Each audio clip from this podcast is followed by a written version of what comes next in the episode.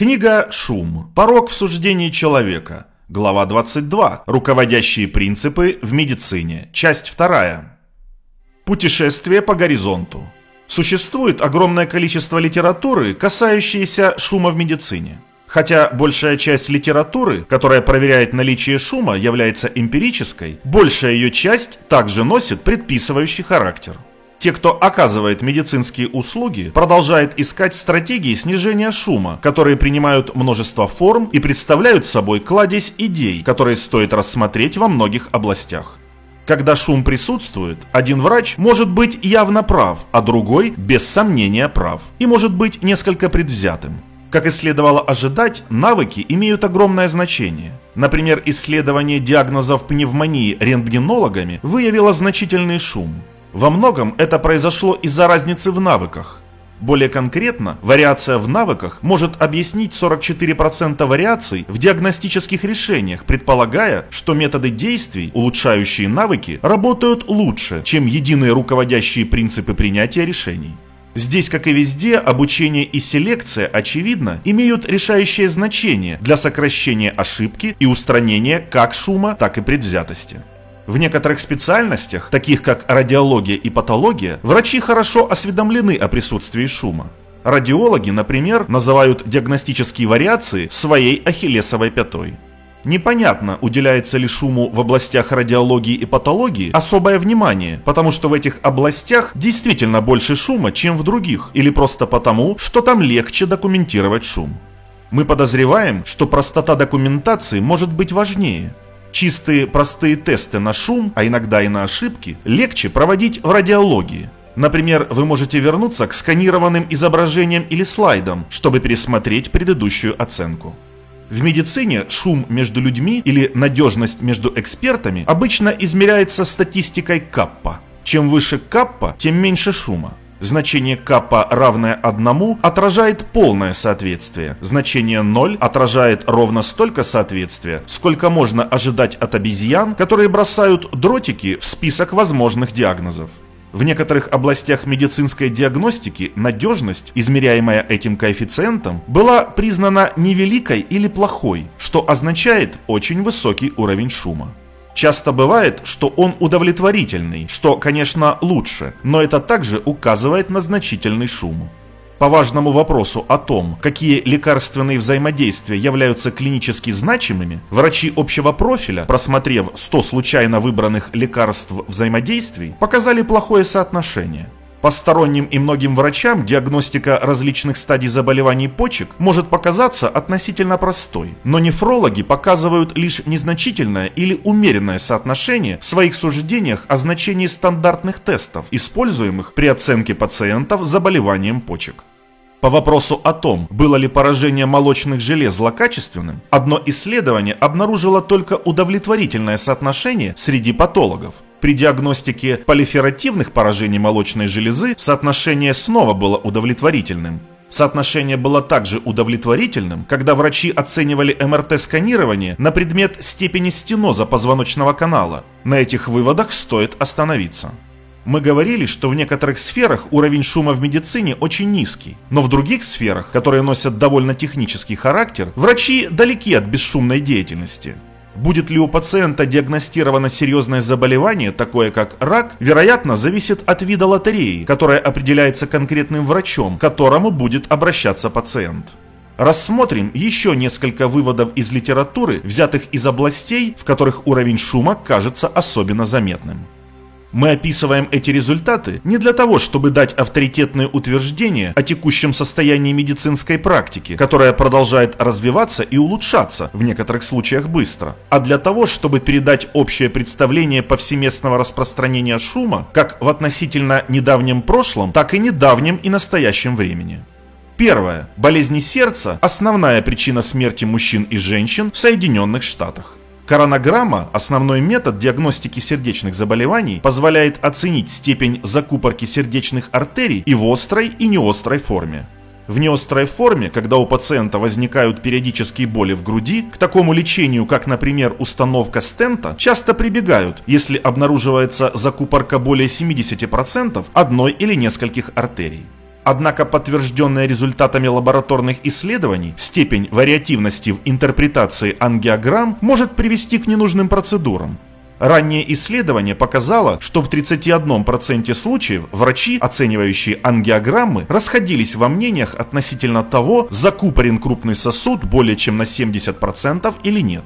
Несмотря на широкую осведомленность кардиологов о потенциальной вариативности при чтении ангиограмм и несмотря на продолжающиеся усилия и корректирующие меры, проблема все еще не решена. Второе. Эндометриоз. Это заболевание, при котором ткань эндометрия, обычно выстилающая внутреннюю часть матки, разрастается за пределы матки. Расстройство может быть болезненным и приводить к проблемам с фертильностью. Оно часто диагностируется с помощью лапароскопии, при которой небольшая камера хирургическим путем вводится в тело. 108 хирургам-гинекологам показали цифровые видеозаписи лапароскопии трех пациентов, у двоих из которых был эндометриоз различной степени тяжести, а у одной нет. Хирургов попросили оценить количество и расположение эндометриодных поражений. Их суждения сильно расходились со слабой корреляцией и по количеству, и по локации. Третье. Туберкулез. Одно из самых распространенных и смертоносных заболеваний во всем мире. Только в 2016 году он заразил более 10 миллионов человек и убил почти 2 миллиона. Широко используемый метод выявления туберкулеза – это рентген грудной клетки, который позволяет исследовать легкие на предмет пустого пространства, вызванного бактериями туберкулеза. Вариативность в диагнозах туберкулеза хорошо задокументирована практически на протяжении 75 лет.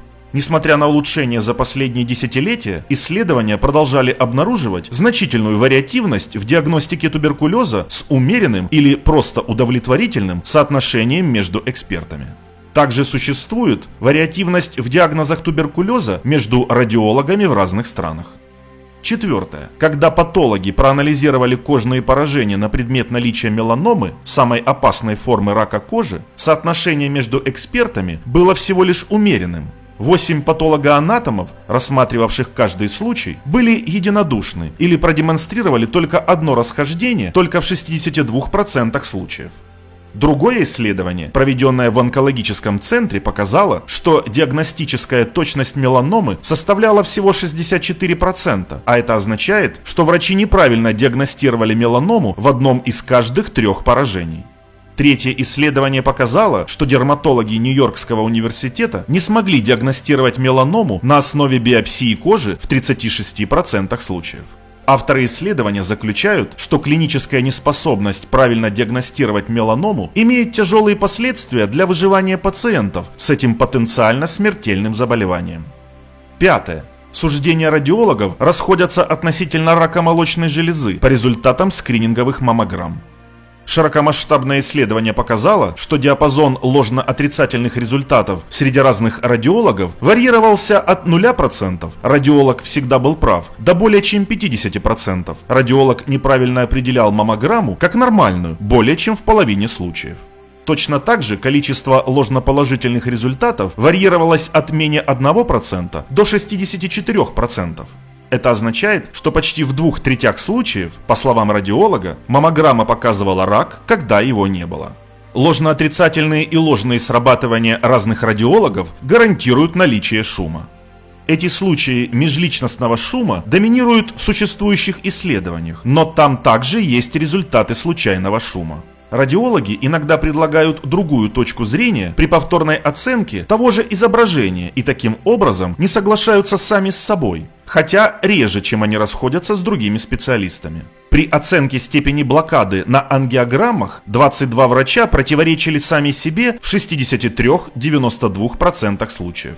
В областях, связанных с расплывчатыми критериями и сложными суждениями, внутренняя надежность, как ее называют, может быть низкой.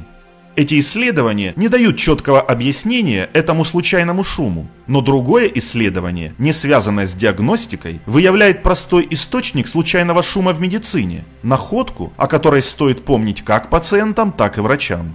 В двух словах, врачи гораздо чаще назначают обследование на рак рано утром, чем поздно вечером.